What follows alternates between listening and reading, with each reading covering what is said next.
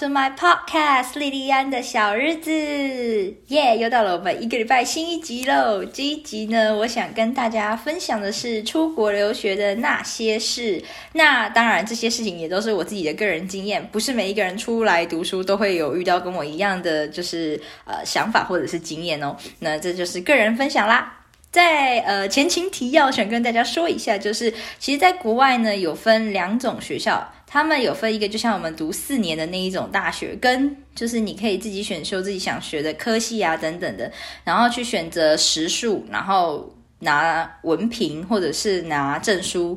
然后，因为我刚好在澳洲的时候有拿，就是可以教英文的证书。然后现在在加拿大的话是拿另外一个，就是真的是拿一个文凭 diploma 的部分。所以我有两个经验可以跟大家分享。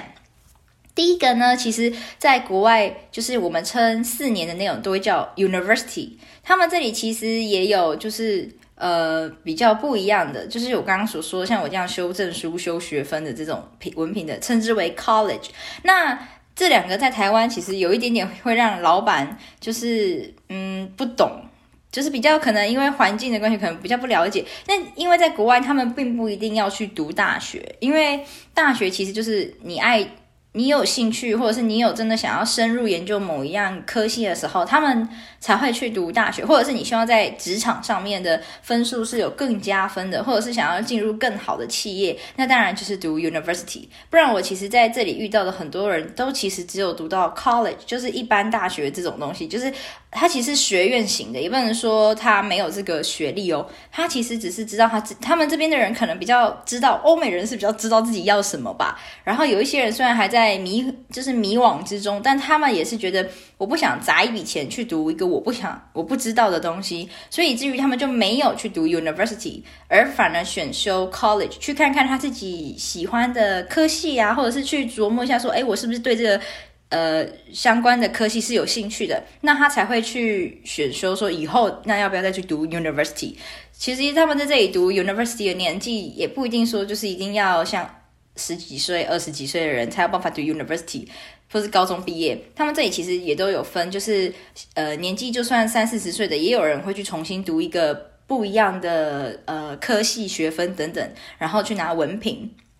那像我在国外的话，都是读 college 嘛，像我刚刚说的学院的部分，比如说像我就是直接选修澳洲 TESOL 的课程。那我在澳洲的那个就是只是拿证书，并不是说我去拿一个完整的呃一个。就是像证书，呃，像文凭这种东西，他们这里是有区分的，像 certificate 或者是像 diploma 这些等等。然后我选修的 TESOL 是因为我刚好那时候觉得我还蛮喜欢教育这件事情的。那我就如果有兴趣在这个部分的话，那我为什么不要拿一张证照，可以让自己就是证明自己有教学的能力呢？以至于呢，我就在澳洲开始就是找找看有没有想要有没有这些就是可以短期就可以拿到一些证照或证书，证明我有这个能力的。呃，课程也就让我找到这个 TESOL T E S O L。其实这个其实在台湾也有，你也可以在台湾的大学就是上课。然后因为我刚好那时候是在澳洲找到嘛，所以我就在澳洲也刚好在打工度假，所以我就在那个时间就是短期内学到这个这就是学这个课程就对了。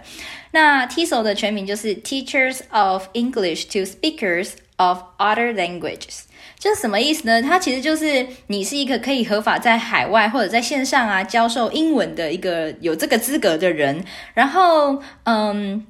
它其实也有分说你几个小时的话，比如说像我是拿一百二十小时的课程，那一百二十小时的话，我就是拿一张证书，就是证明我有这个资格。那其实你也可以拿到就是文凭，那就是要上课上两百五十个小时。然后课程里面会包含就是你的教学方式啊、应用方式啊、劳作啊，还有一些就是比如说课程安排，还有一些校外呃参观，然后比如说像考试读书这一定当然都有的。然后我们在 TESOL 这个课程呢，其实我那时候老师呢非常特别，非常好笑。他一进到那个教室第一天就跟我们说：“嗯，我觉得你们的现在给我呈现的感觉都实在是太大人了，不行，不可以这样子，你们要像个孩子一样，这样你才可以换位思考，知道到孩子想要什么而安排课程等等。”然后我就觉得他真的蛮有趣的。然后。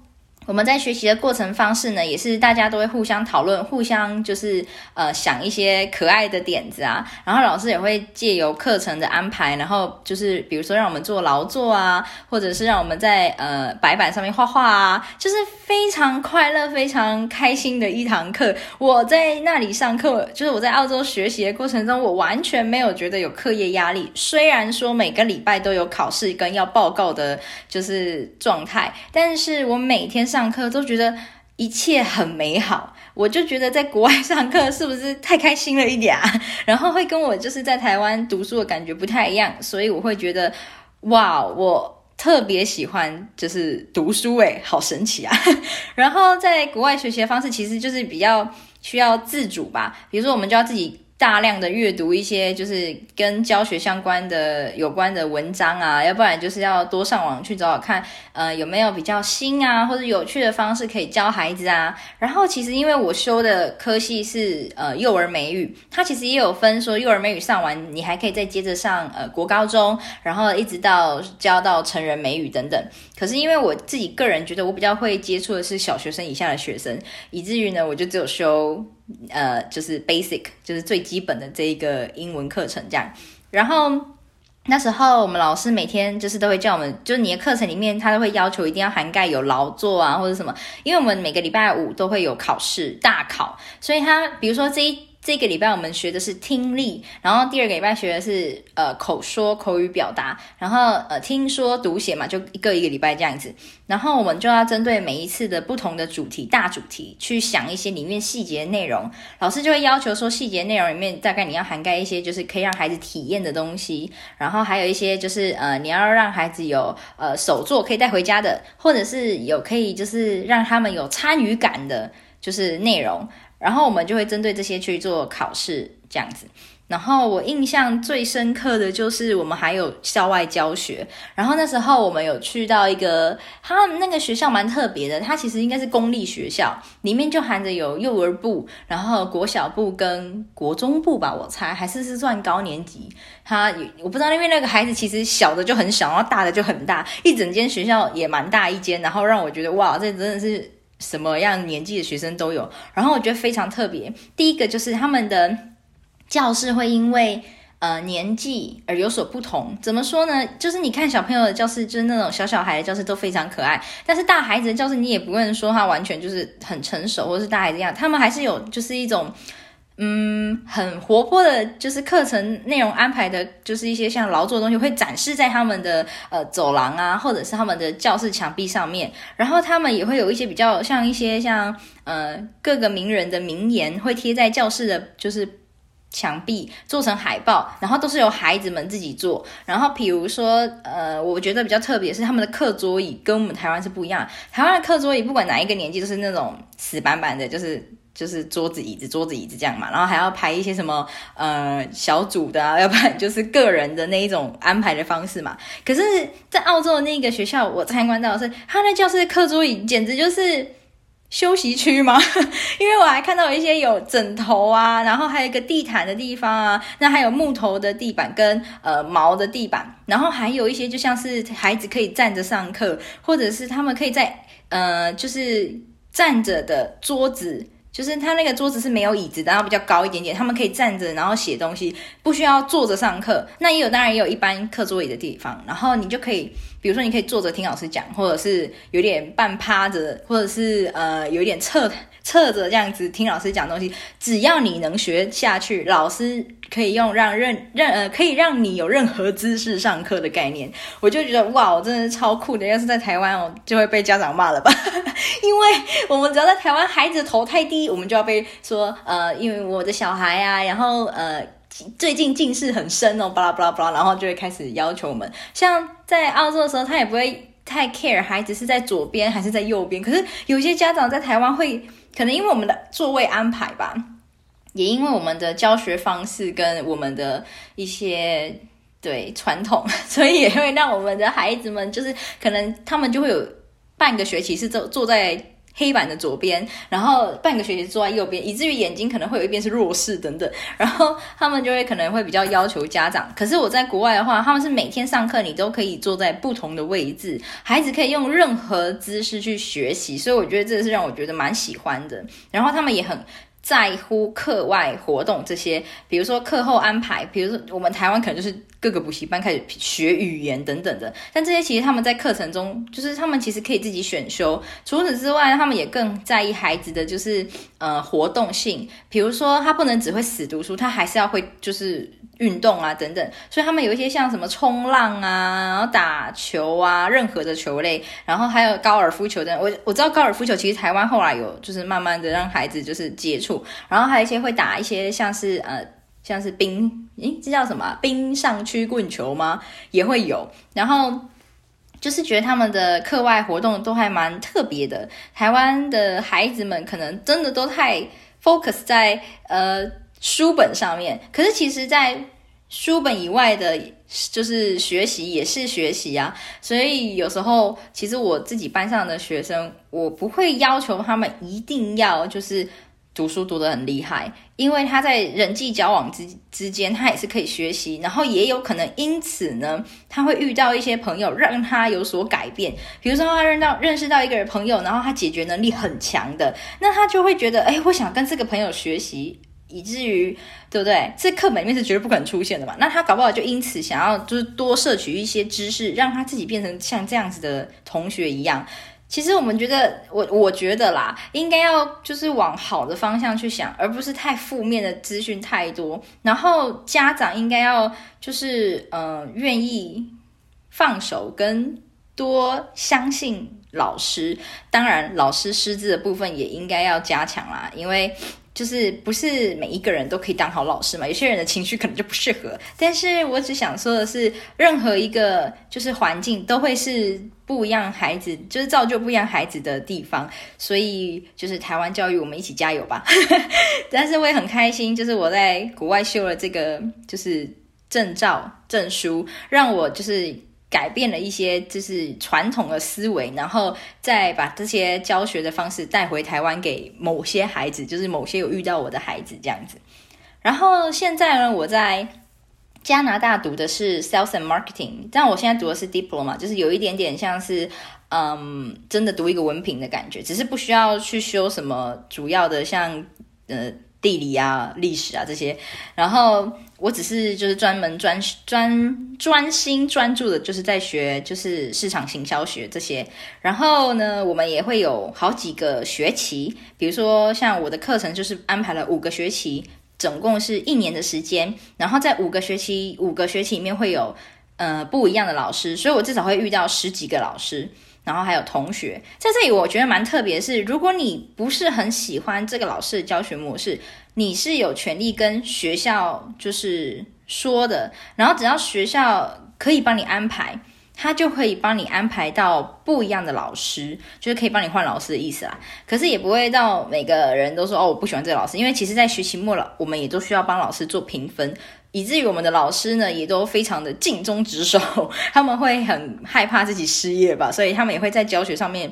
多了很多老师自己的个人的一些特色进去。比如说，有些老师就是真的很幽默，他就会在那个 PPT 上面放一些很幽默的梗啊，然后要不然就是会，就是有些老师会喜欢，呃，给我们一些。比较实际一点点，或是常可能市面上有使用过，但是蛮幽默的，因为我们是学行销嘛，所以他会比如说用一些幽默的呃，像广告啊或者什么来跟我们让我们讨论，然后跟我们一起笑这样子，然后来自世界各地的梗他都会用，所以我就会觉得有些老师真的都蛮国际观，然后蛮文化的，蛮有文化的这样子，然后他们就在教学的部分可能会加入自己的个人特色，所以每个老师都还蛮。就是特别的，我很喜欢一个老师，因为他就是很喜欢让我们有创意，你知道吗？什么意思呢？因为其实，在台湾，如果我是一个有创意的学生，通常我都是老师最讨厌的那一个，因为我会破坏既定的思维。但是在国外呢，嗯，可能我之前在台湾都是太有创意，以至于就是老师无法接住我的那个频率吧，所以以至于我常常都是被讨厌。感觉是被老师就是心里记一笔的那一个，但是到了就是美就是像欧美环境这种地方来就是读书，可能我这些梗都还蛮有用的吧，因为我曾经被台湾老师拒绝的梗，但是我在这里用是成功的，然后老师还非常喜欢，然后觉得哇哦，就是你怎么会想出这种梗呢？这样，然后我就觉得蛮开心的。然后在课程上面呢，可能在台湾成绩就不会。达到家长或者是达到唉世人所认为的那样好，可是我在国外的成绩是也不知道是因为我太就是愿意在这里比较愿意自己读书还是怎样，但我在这里的成绩都还蛮不错，就是我在国外的成绩都还蛮好的，通常都是拿到蛮高分的，所以蛮开心。一就是可能因为这些有趣的经验，然后我都会就是。蛮喜欢在国外选修课程，然后跟在这里读书交朋友吧，因为我就觉得这里比较尊重我。然后在教学环境上面，我会觉得在国外蛮特别的，因为像其实我们学校有一个主主要的，就是呃学院的地方，就是它有一个主要的，有点像是，因为它就在大车站的旁边，所以它那个是主要。就比如说我们有任何的问题，如果有任何就是想要。就是询问学校都要去那一个点，可是我们上课的地方是在另外一个另外一个车站的位置，所以就其实上课地方不一定是在你的主要的学校，是在其他一些林林总总的地方。然后还有趣的是，他们的学校不是像我们所想象那种，呃，像哈佛那个一个 university 大学这样，他们很多学校其实都是在呃。商业大楼里面其中一层，然后有时候大学生，就比如说像台湾的人来的时候，他们都会觉得哇，怎么嗯，这个怪怪的，怎么学校找不到学校在哪里？然后怎么这地方不太像学校？没错，那你没有走错，因为那个学校是在大楼里面这样子，然后蛮特别的，因为他们只是都是去租一个场地当做教室，他们认为任何地方都可以成为就是学生们学习的地方，只要是有那个空间跟那个位置就好了，然后。其实他们不会像我们一定要要求说学校一定要长什么样啊，他们其实就真的就是蛮开放的吧。然后在对于像很多人好奇的点名文化，就是我们学校也是会点名，课程也会点名，有些老师也会，而且还会点名的超好笑的。其实有一个老师，他点名是，如果你是全班就是比较晚进来教室，他其实只要看人进来，他会先做记做一笔，这样就 check 你来了这样。然后当他开始看的时候，当有人就是比较晚进来学校或者进到教室里面，他会。放那个人的国家的歌，比如说像假装假装我迟到好了，或者是我比较晚到，我最后一个踏进教室，他就会说：“OK，Lilian，今天就是要播你们台湾的歌。”然后他就会播台湾的歌，这样就是看我有没有想给大家分享哪一首。然后我们班有一个就是西班牙人还是南美人，我呃对西班牙人，然后他就是非常的好笑，就是他他有时候都会说：“那要不要我想要就是呃。”发扬光大我的国家，我就每天都等大家进去了，我再进教室这样。然后我就会觉得，哇，我的朋友都蛮有蛮幽默的。然后结果他有一次真的这么做，然后被老师发现，然后老师就说：“我不会播你的歌，因为你作假。”然后我就觉得超扯，超好笑。就这些老师都也蛮幽默，很像自己的好朋友这样。我们老师还会就是在课程结束之后，就是我们这一学期结束之后，之后我们去酒吧喝酒的那一种哦。就是这些老师真的是太特别了。然后。你要说，因为我刚好可能是选修到呃 sales and marketing 行销学的部分，所以以至于我们的考试，其实我们压力也很大，因为我们要读很多就是相关课程的内容，然后我们的书也是呃，他们在这里现在改比较多的是没有再给你一本一本的书了，他们反而是给你就是有点像呃线上的那种电子书，所以我们都要用那种方式去读书，然后也要一直大量的。读文章，因为老师会规定功课啊、作业，然后你文章读完之后，你还要做出报告。每一天上课吧，我们都会有一个大报告或者是一个小报告，就看那个老师给我们多少时间，然后那个量有多少。如果量多，呢就是大报告；量少就是小报告。然后考试的话，也是就是会有好像有三次的呃大报告跟两次的呃作业型的那种报告吧。对，大的那种作业型，就是你需要跟就是同学们一起完成的。就是他其实老师也希望你可以跟不同人一起合作，因为毕竟呃跟商业有关的，会当然希望你可以更勇敢的去面对不一样的人种嘛。所以在这里老师就比较希望我们可以每一次报告都跟不一样的同学合作，这样子你才可以有更多在人与人之间相处上面的学习还有成长。然后呃，我其实觉得在。国外读书呢，嗯，真的要很有自主能力吧，因为你要主动学习，然后你也要呃有创意。然后在时间内完成自己的工作，当然不管在哪里都是这样。但是，呃，可能你们会就是可能大部分人都看到好的那一面吧，就是觉得在国外学习是不是都还蛮轻松、快乐、愉快？是，就是大部分的时间是蛮快乐的，因为毕竟教学方式还有就是环境会让你就是常常会笑到肚子很痛，因为同学们因为有创意，当然是都蛮好笑，就一定会是那些很。搞笑的事情，就也不能说创意，就是就创意这件事情蛮特别的。在国外，他们真的是有时候会想出一些让你觉得哇，他这个脑袋到底是在在在什么东西、怎么结构上面做出来的？他怎么能够想出这种梗啊？然后不然就是，嗯、呃，每一个国家都有每一个国家幽默的点，以至于我们可以学到很多不同的东西。所以，我们上课都是蛮欢乐、蛮开心、蛮好笑的。所以我们是当然是蛮快乐的啊。可是当没错，当我们要做报告的时候，要把它。同整好，或者是要发表的时候，那也是还是会有压力的嘛。而且我们要完整化自己的创意这件事情，就是你有创意是很好，可是你要想想怎么样去包装，或者是怎么样去销售你的创意这个点的部分，就是你要学会用文字等等，然后让不同客群可以接受你这个创意的话，这其实也是有压力的。所以我们在考试方面也是会觉得说啊、呃，当然读书的时候谁会拍拍出那个。压力大的样子给人家看，对不对？就是平常有压力的时候，其实也要当当事人自己，就是真的才会感受到说，哦，就是一直读书，一直读书，一直看，或者是还要再写报告，然后还要跟同学分享。而如果你遇到一个比较两光两光的同学，那就会比较麻烦。所以还是有一些压力的在，压力存在这样子。那在同才相处之间，其实大部分都还蛮开心的。我第一个班遇到的朋友，就后来都变成最要好的朋友。就我们第一刚开始我来的时候的那个第一个班，因为我们有五个学期嘛，五个学期都会分不同的同学这样子，然后也会分班，然后也会因为课程的不同而有所变化。就比如说我虽然是修 Sales and Marketing，那其他人可不好是修商业管理，但是我们有共同一样的课程的话，那这些人会凑成一个班。可是之后我可能。比较多在学呃销售，那他们可能比较多在学管理跟会计啊这些等等，那他们就会跟我不同班了。可是，在第一个班的时候遇到的朋友都还蛮，就是可能年纪上面跟想法上面比较。呃，差不多吧。然后我们这个班的人就非常好，好到就是我们就算分开了五个学期，都还是有在联络。然后这这群朋友们呢，我们还有自己的群主，然后每次过年过节啊，或者是谁生日都会互相问候，就觉得非常温馨，就会很像你在国外其实已经认识了一群人，然后好几年那种感觉，就会觉得很像家人的那种，就是很亲切的。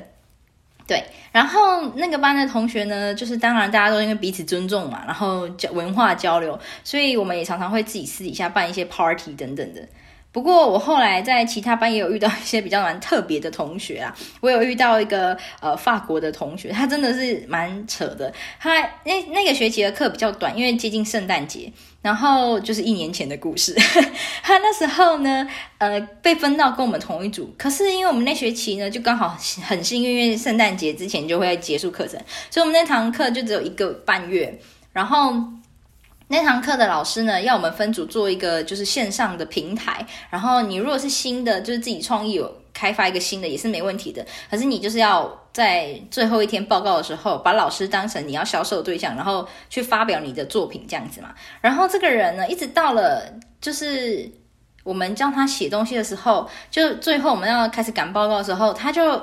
嗯有一点神奇，比如说他负责的。就是范围，就是如果你要行销你的呃平台，那你会用哪，既有哪一些呃社群媒体呢？然后为什么你会设呃为什么你会使用这些社群媒体？所以当然你就是得解释，比如说我会利用 Instagram，然后在上面做一些活动，你要解释你会做哪些事情。结果他就只回答，比如说人家问他说你会使用哪些社群媒体，然后为什么？他就只说我会使用 Instagram、IG，因为很多人在用。他就真的只写了一句话，你们。你们知道吗？因为在国外写报告不能只是一句话，他不是叫你问答，他其实是你要写出一篇就是一一个文章的感觉，就是你还要放一些呃统计啊，比如说在二二零二二二零二一这个期间呢，什么使用什么样的社群媒体使用的最多，所以我们会选择这个，就你需要写出一个报告来的，需要深入研究写出这些东西。这家伙呢，就真的给我写一句，然后当我们在就是最后 ending 在就是 check 每个人的资料的时候，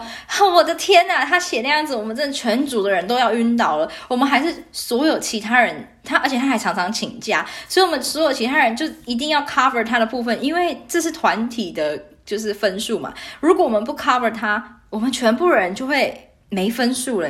然后我们为了不想要害到自己，所以我们就只能硬着头皮去完成他的部分。所以每个人又多在短时间一天内要完成他的量，然后。结果他更扯的是，因为我们帮他加了这些就是零零总总的东西，我们就说你可能也得自己就是读一下我们写的什么东西，因为报告的话这一则还是你是要报告的那个人哦，所以你必须要懂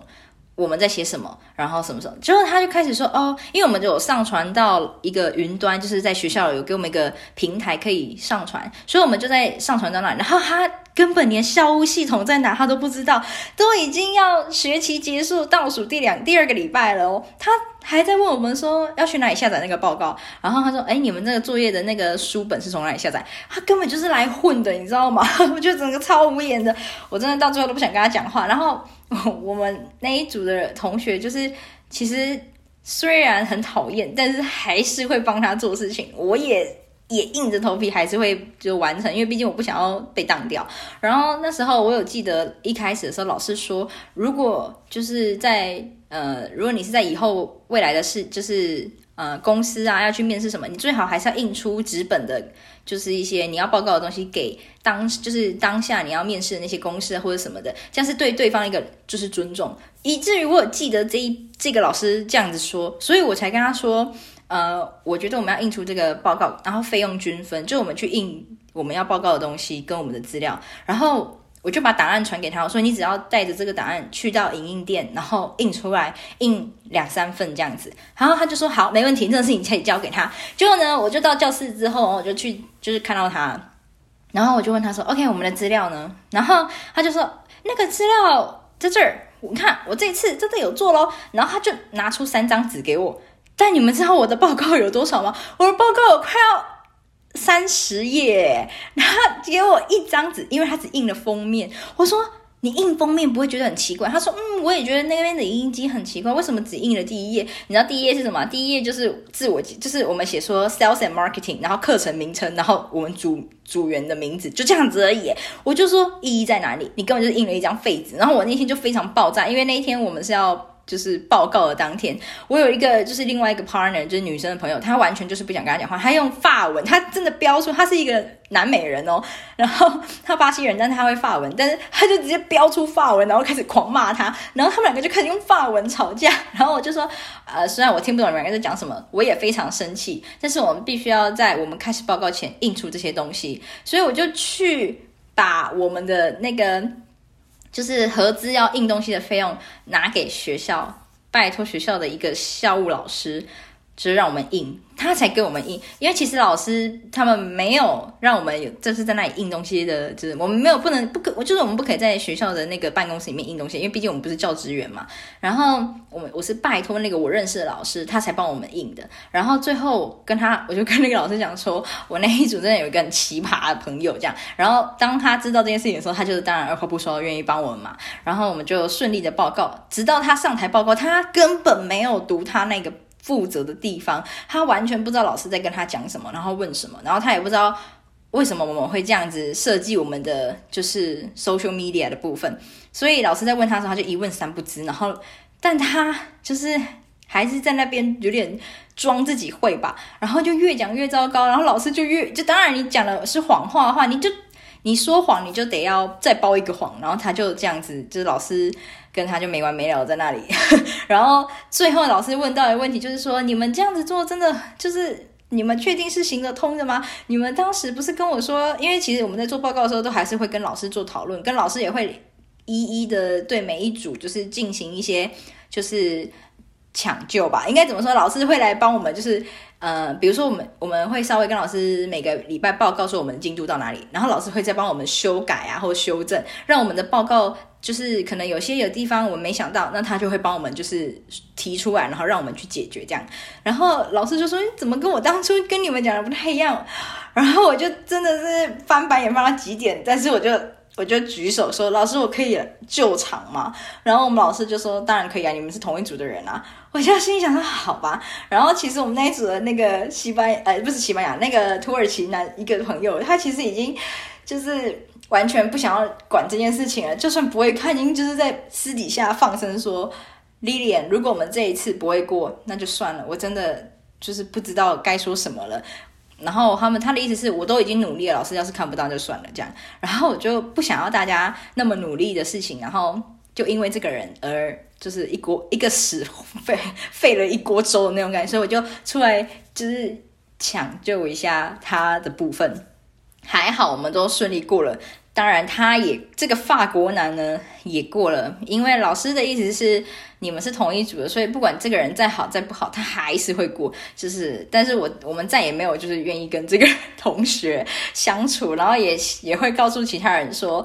就是如果他要完成报告，你们一定要交代得非常清楚，然后一定要告诉他，就是因为我们是第一组跟他合作人嘛，所以有经验的，所以就是呀。然后我就跟他讲说，就跟其他人讲说，如果你们要跟他合作的话，你们要非常的仔细的告诉他他要完成的部分跟时间，还有东西在哪，就像他教一个幼稚园小孩的感觉。然后后来跟他合作的人，我就不知道他们到底就是结果怎样，因为我就到下个班去啦。然后。还有一个就是我遇到一个呃墨西哥的男生吧，他有一点点就是行为上面可能是有点艺术家的感觉吧，就是感觉跟他格格不入。然后他很喜欢在教室里面说西班牙语，可是因为我们学校有个规定是，当报告或者是讨论的期间，就是上课开始的时候是不可以讲呃英文以外的语言，所以我们必须都是讲英文的。然后。一一开始我们分组，当然是他会先问我们说，呃，你叫什么名字啊？然后来自哪里？就是稍微自我介绍一下，然后才开始合作嘛，对不对？这个家伙呢，可能跟我大报告、小报告就是两三次同一组吧。然后他一天到晚就看着我，然后就问我说，嗯，um，What's your name？然后就开始问我的名字叫什么？哦，我就跟他讲我叫 Lily。然后问我来自哪里，我就说台湾。然后他就因为他根本不知道台湾在哪里吧，然后他就有点就是有点不太尊重我的感觉。然后后来。第三次，他在问我说：“哎，你叫什么名字？”我就说：“你不会记得，所以不要记，没关系，不重要。我们可以开始讨论了。”然后他又说：“哦，嗯，那你是来自哪里的人啊？”然后他我就说：“也不重要，因为你不会记得。”然后我就说：“我们可以开始主题了。”然后我们那组人其实都知道我来自哪里嘛，所以他们也都，他们就私底下觉得蛮好笑的。然后后来呢，我就去叫我一个西班牙朋友教我一些西班牙语，也就是因为这个原因，我也想学西班牙文，也是我开始学西班牙文的原。就是起点，因为这个人呢，他很喜欢在讨论的时候突然间冒出西班牙文跟其他朋友们聊天，然后我就会有点被，就是有点很奇怪，就是有一种你们都在讲一样的语言，就是很像我们在讲中文，然后旁边有一堆外国人那种感觉哦，然后我就觉得这非常不尊重我，然后在国外不尊重这件事情是很严重的，所以我可以提出来，而且是我可以表明不开心的点，因为没有尊重一个人是。不合理、不合法的 这种概概念就对了，所以我就跟他，我就突然间有一天，我就告诉我朋友说：“你教我几句我想说的，就是西班牙文。就第一就是你有任你有什么问题吗？然后第二个就是在教室不能使用非英文以外的，就是语言。然后第三就是，请你尊重这个教室的规则，请讲英文。”然后第四就是不用问我来自哪里，你都不愿意记得。然后我就就是等等这些，就是这些西班牙人，我就一个一个写完，然后我就死记死背。然后有一天，他就这样又开始跟我同组，他开始在那边说西班牙文，我就直接开枪五句话，biang biang biang biang biang。然后之后呢，他好像有点被吓到了吧？他又再问了一次，你叫什么名字？你来自哪里？我就说不重要，开始讨论吧，请用英文。然后他才就是比较正常，就是他好像被吓到了吧，所以他才就是认真的开始就是尊重我这件事情。所以我就觉得非常好，对，所以大家在国外不要害怕，就算不会英文，你一定会交到好朋友，会愿意教你其他语言的。所以就是不要害怕面对恶势力，或是不要害怕面对种族歧视，因为有就是这是不好的行为，不好的行为不会通啊，你懂吗？所以。当你是一个正直的人，然后是一个正向的人，其实不会那么容易就被打败，因为你算是一个有理的人，然后你也是一个尊重彼此的人，而反而尊重的人会被人家喜爱，不尊重的人呢，就是拜拜，yeah。应该说，我很幸运的是，在国外都有认识一些比较好的朋友们，很保护我，也很支持我，很挺我这样子。就算我遇到了一些不好的事情，或者是不好的人，他们也都会用他们曾经的教学方，呃，他们曾经不是教学方式，他们曾经的经验，然后来跟我说。然后，其实我在他们的分享里面也都会有一点学习跟成长。说实在的，无论在哪里啦，都会有你能学习的地方。就像在台湾也有我可以学习的地方啊，然后也有可以学习的人，然后也不是说一定要出国像我一样才可以。我应该算是比较嗯极端的两的人吧，因为我在呃 IG 上面可能都会出现那种嗯好像感觉很勇敢，然后很勤劳，然后可能就是比较正向好一点，但其实像。就是相反的，我也是一个很懒的人。我也曾经就是很废，很废，就是我玩什么，我完全不想做任何事情，然后会帮自己找借口、找理由，不努力。就像学习英文这件事情，也曾经是这样子过。然后，呃，可是因为当你懒到谷底的时候，你会开始觉得很无聊。我就是一个怕无聊，然后喜欢人来疯的那一种人格，所以呢，我就会在。懒到谷底的时候冲一波，所以每当就是朋友们看到我出国或者去学习或者是换环境，其实就是我已经到谷底，然后再冲的概念。其实，在国外也不能说，也不，也不是说你一定要做一个工作做到像当老师好了，你也不用说当老师一定要一辈子都当老师。你可以在开始觉得平凡的时候，会不会开始觉得嗯无趣的时候，职业倦怠时候，换一个环境，换一个工作。其实，在国外都是被尊重的，因为他不应该说这里的环境不想要只有你会一样东西，他这个环境里面就是会让你觉得，我如果会很多事情，那都非常好。比如像我男朋友 Ryan 好了，他除了就是开飞机、飞飞机这些，他自己私底下还是很喜欢，就是呃。比如说，像了解一下车子的部分啊，或者是学习一些不同的文化等等。他虽然说比较内向害羞，但是他自己私底下也还是会，就是不是只有会开飞机而已，他还是有摄取一些不一样的知识等等来充实他自己。那我身边朋友们也都是，他们也不会说只只专攻于一个，或者是说我刚开始只是来呃国外学 sales and marketing，可是我会在。呃，咖啡店学泡咖啡跟了解咖啡的知识，可能会在卖场里面学怎么就是呃做服务业这个部分啊，或者是在跟客人就是应对的过程中也会有所学习嘛，对吧？所以就是也是要这些经验，你就会在不同的场合里面有所成长。那在国外，其实他们也很喜欢看到这个人的人生是丰富的，也因此会因为你的丰富而帮你加分，真的。所以，嗯。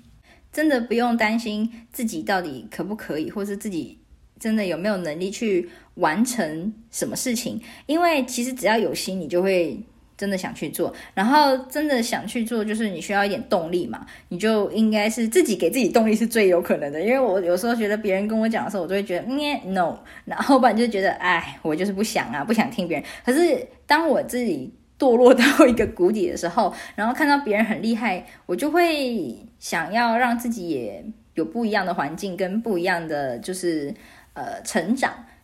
我可能是在某些部分就是一半一半，就像我刚刚说的，我很两极，就是。有时候你如果认识我，就觉得我真的很废。但是当我冲起来的时候，你会觉得我好像也很厉害，或者是我又觉得我好像生活啊什么都蛮充实的，所以就蛮两极化的人吧。然后也因此呢，我后来才想开就是莉莉安的小日子这个频道，分享一些就是我在学习上面啊，或者是生活上面啊，还有就是在不论在台湾还是在世界各地。就是呃发生的一些小日子小故事，所以也希望大家会喜欢啦。然后我们的今天就是分享的内容就大概到这里喽。然后有任何想要跟我分享、想要询问的问题，都欢迎你们私信我，在 Instagram 上面“莉莉安的小日子”，只要这样搜寻就可以搜寻到我了哟。然后我们里面也呃近期呢都会有办一些不同的活动，因为到了年底了嘛，年底就是。欢乐的温馨时刻，然后也会分享一些呃在这里看到的雪地的风景等等的，然后会有一些现实动态，并不一定可能会在频道里面讲，但是你们就可以看到我的就是现实生活 是长什么样子。然后呃，目前呢就是。也会办一些小小的活动，虽然说我的频道是零元做起的，然后但是我也有一些像呃愿意分享给你们东西，比如说像手写的